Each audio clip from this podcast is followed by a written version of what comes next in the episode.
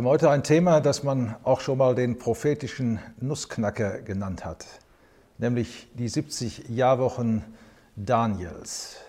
Ein ganz wesentliches Kernelement biblischer Prophetie.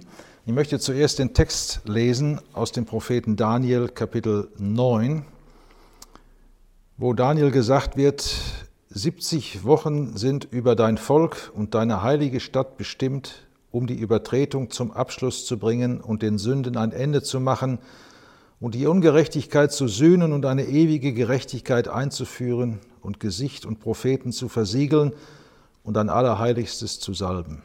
So wisse denn und verstehe vom Ausgehen des Wortes Jerusalem wiederherzustellen und zu bauen, bis auf den Messias, den Fürsten, sind sieben Wochen und 62 Wochen. Straßen und Gräben werden wiederhergestellt und gebaut werden, und zwar in Drangsal der Zeiten. Und nach den 62 Wochen wird der Messias weggetan werden und nichts haben. Und das Volk des kommenden Fürsten wird die Stadt und das Heiligtum zerstören, und das Ende davon wird durch die überströmende Flut sein, und bis ans Ende Krieg, Festbeschlossenes und Verwüstungen. Und er wird einen festen Bund mit den vielen schließen für eine Woche, und zur Hälfte der Woche wird er Schlachtopfer und Speisopfer aufhören lassen und wegen der Beschirmung der Gräuel wird ein Verwüster kommen, und zwar bis Vernichtung und Festbeschlossenes über das Verwüstete ausgegossen werden. Um diese prophetische Aussage, diesen prophetischen Nussknacker richtig zu benutzen, müssen wir ein paar Dinge gut berücksichtigen. Das Erste, was wichtig ist, es ist ein Teil des Propheten Daniel. Womit beschäftigt sich der Prophet Daniel? Der Prophet Daniel beschäftigt sich mit den sogenannten Zeiten der Nationen. Diesen Ausdruck gebraucht der Herr Jesus in Lukas 21. Daniel beschreibt die vier Weltreiche, das babylonische Reich, das medo-persische Reich, das griechische Reich und das römische Reich.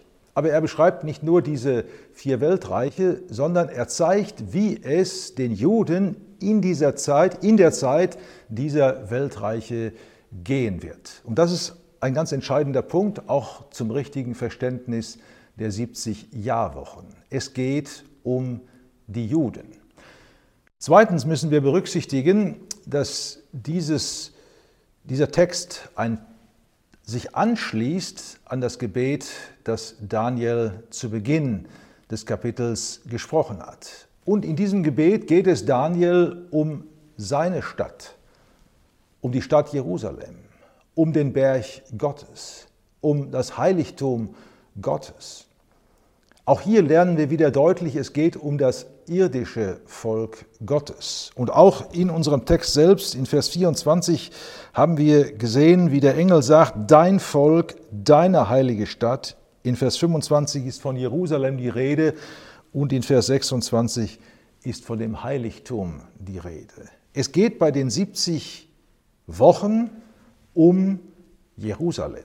Es geht um die Juden und nicht um irgendetwas anderes. Das ist wichtig zu berücksichtigen. Eine dritte Vorbemerkung. 70 Wochen, es handelt sich, und das war für einen Juden nicht so schwierig zu verstehen, um Jahrwochen. Eine Woche entspricht sieben Jahre. Und diese 70 Jahrwochen werden eingeteilt in drei verschiedene Teile. Einmal sieben Wochen, gleich 49 Jahre, dann 62 Wochen, gleich 434 Jahre und dann noch eine Woche von sieben Jahren. Diese 70 Jahre sind so eine Art prophetischer Uhr, die Gott uns gibt, um uns Dinge zu beschreiben, die aus Daniels Sicht damals noch zukünftig waren. Nun in Vers 24 lernen wir, dass Gott uns das Ende am Anfang beschreibt. Hier gibt Gott dem Daniel sechs Punkte, die erfüllt sein müssen, wenn diese 70 Wochen abgeschlossen sind. Und diese sechs Punkte weisen hin auf das kommende Reich des Messias. Drei dieser sechs Punkte sind negativ ausgedrückt, drei sind positiv ausgedrückt. Es ist die, über die Rede davon, dass die Übertretung oder der Frevel zum Abschluss gebracht wird. Es ist die Rede davon, dass den Sünden ein Ende gemacht wird. Und es ist die Rede von der Ungerechtigkeit, die gesühnt wird. Das sind die drei negativen Punkte und alle drei werden erfüllt sein in dem kommenden Reich des Herrn Jesus auf dieser Erde. Dann kommen drei positive Dinge, eine ewige Gerechtigkeit einführen, Gesicht und Propheten versiegeln und ein Allerheiligstes zu salben. Auch das wird im tausendjährigen Reich, in dem Reich des Herrn Jesus auf dieser Erde in Macht und Herrlichkeit erfüllt werden. Also Gott gibt uns das Ende gleich am Anfang. Dann kommen wir zu Vers 25 und in Vers 25 sehen wir den Startpunkt dieser 70 Wochen. Es ist das Dekret des Königs, des medopersischen Königs, Jerusalem neu zu bauen. Dieser Erlass ist geschehen im Jahre 445 vor Christus durch Artaxerxes Langhand. Das kann man in Nehemia 2 zu Beginn dieses Kapitels nachlesen. Und dann kommen zuerst diese 49 Jahre, also sieben Jahrwochen, in denen die Stadt gebaut wird, nicht nur die Stadtmauer, so wie Jerusalem, äh, Nehemia das beschreibt, sondern die komplette Stadt, die komplette Infrastruktur. Danach folgen weitere 434 Jahre, 62 Jahrwochen bis auf den Messias. Wenn man berücksichtigt, dass die Juden die Zeit nicht nach dem gregorianischen Kalender rechnen, sondern dass das Jahr in der jüdischen Rechnung aus 360 Jahren besteht, dann kommt man, wenn man die 49 Jahre, die 434 Jahre zusammen addiert und von dem Zeitpunkt 445 vor Christus ausgeht, zu einem Zeitpunkt an, wo der Herr Jesus tatsächlich auf dieser Erde gelebt hat und sein Werk am Kreuz vollbracht hat. Diese Zeit, und das sagt uns hier der Text in Vers 25, ist geprägt von Drangsal und von Widerstand. In diese Zeit fallen zum Beispiel die Ereignisse um die Makkabäer herum, in denen Jerusalem tatsächlich sehr stark bedrängt worden ist. In Vers 26 lernen wir dann, was nach diesen 62 Wochen geschieht. Der Text sagt nicht ausdrücklich, dass es in der 70. Woche, in der letzten Woche ist, sondern nach 62 Wochen. Und drei Dinge werden genannt. Erstens, der Christus wird weggetan sein, der Messias wird weggetan sein, Messias oder Christus, das ist identisch, das eine ist hebräisch, das andere griechisch. Er wird hinweggetan werden, weggetan sein und nichts haben. Das spricht von der Ablehnung und dem Tod des Herrn Jesus. Das Volk des kommenden Fürsten wird die Stadt zerstören nicht der kommende Fürst, sondern das Volk des kommenden Fürsten, das sind die Römer. Und tatsächlich im Jahr 70 ist Jerusalem durch die Römer zerstört worden. Und dann wird die Linie durchgezogen bis zum Ende Krieg und Verwüstung. Das ist die Zeit bis zur 70. Woche. Und genau das hat Judäa, genau das hat Jerusalem in vielen Fällen in dieser Zeit erlebt.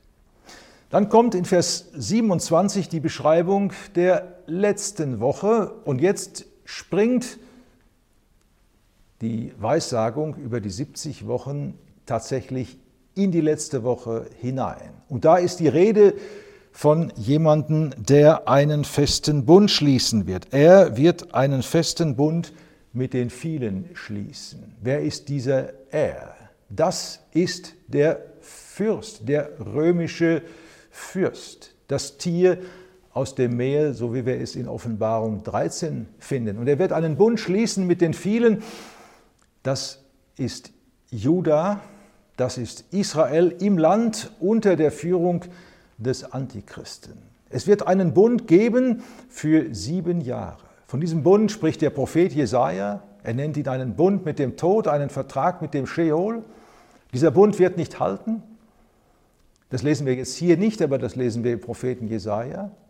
Hier wird uns gezeigt im Buch Daniel, dass diese Zeit, diese letzten sieben Jahre, diese letzte Jahrwoche in zwei Teile zerfällt von jeweils dreieinhalb Jahren. In der ersten Hälfte gibt es noch einen Opferdienst im Tempel, aber in der zweiten Hälfte wird dieser Opferdienst eingestellt und ein Götzenbild wird aufgestellt. Es wird eine furchtbare Zeit für Jerusalem sein. Die Offenbarung beschreibt uns das ausführlicher und auch im Alten Testament lesen wir von der großen Drangsal, die über Juda kommen wird. Und dann ist die Rede von einem Verwüster, der mit Vernichtung kommen wird. Ja, der Bund wird nicht halten. Dieser Verwüster ist der König des Nordens, so wie Daniel es nennt, ihn nennt, oder der Assyrer, wie wir ihn im Propheten Jesaja finden. Nun, jetzt muss uns etwas aufgefallen sein.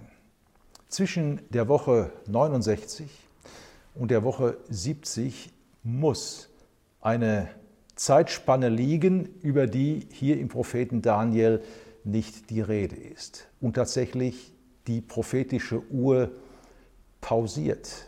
Wir haben gesehen, am Ende von Woche 69 wird der Christus weggetan werden, der Messias, und nichts haben. Und danach kommt unmittelbar die Beschreibung der Drangsal, die dem Reich, dem tausendjährigen Reich, vorausgeht. Wo ist die ganze Zeit, in der wir heute leben? Wo ist die Gnadenzeit? Wo ist die Zeit der Gemeinde, der Versammlung Gottes auf dieser Erde? Sie wird hier tatsächlich nicht betrachtet. Die göttliche Uhr stoppt am Ende der 69. Woche. Sie stoppt in dem Moment, wo der Messias weggetan wird, wo das Volk damals ihren König abgelehnt hat, wo sie gerufen haben, kreuzige, kreuzige ihn. Danach stoppt die Uhr. Und erst nachdem die Versammlung, die Gemeinde, die Gläubigen entrückt sind, nachdem der Herr Jesus zurückgekommen ist, um uns zu sich zu nehmen, beginnt diese Uhr Gottes wieder zu laufen. Und erst danach wird das geschehen, was hier in Vers 27 beschrieben wird. Aus der Sicht Daniels damals waren alle 70 Wochen Zukunft. Aus unserer Sicht sind 69 Wochen Vergangenheit und die letzte Woche steht noch an. Wie gesagt, die Uhr Gottes wird wieder beginnen zu laufen, wenn die Gläubigen entrückt sind. Wir warten auf die Entrückung. Wir warten nicht auf die Drangsal. Wir freuen uns auf den Moment, wo der Herr Jesus zurückkommt, in Macht und Herrlichkeit und sein Reich gründet. Wir lieben seine Erscheinung, aber wir, die Gläubigen, warten zunächst auf die Entrückung. Das ist die typisch christliche Hoffnung. Und wenn das in Erfüllung gegangen sein wird, und darauf warten wir täglich, dann wird Gottes Uhr, Gottes prophetische Uhr wieder anlaufen und dann werden die Ereignisse, die über die 70. Jahrwoche hier beschrieben werden, so stattfinden, wie es hier und dann auch an vielen anderen Stellen der Bibel beschrieben wird. Gottes Uhr läuft sie läuft genau und sie läuft auf den Augenblick hin, wo der Herr Jesus in seinem Reich auf dieser Erde verherrlicht werden wird und in Gerechtigkeit und Frieden herrscht. Ein herrlicher Moment für diese Erde.